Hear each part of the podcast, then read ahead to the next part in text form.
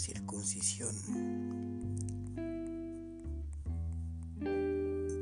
Tavilla Camis.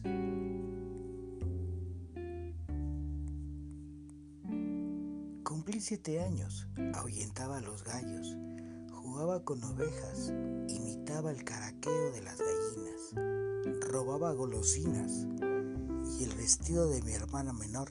Leía las revistas de mi hermano mayor Esparcí las plumas del almohadón sobre su cabeza. Me rodearon siete mujeres viejas. El cuchillo raptó hacia mi flor. Al brotar la sangre, las mujeres trinaban. Mi hermana me miró asustada y yo ya no gallos.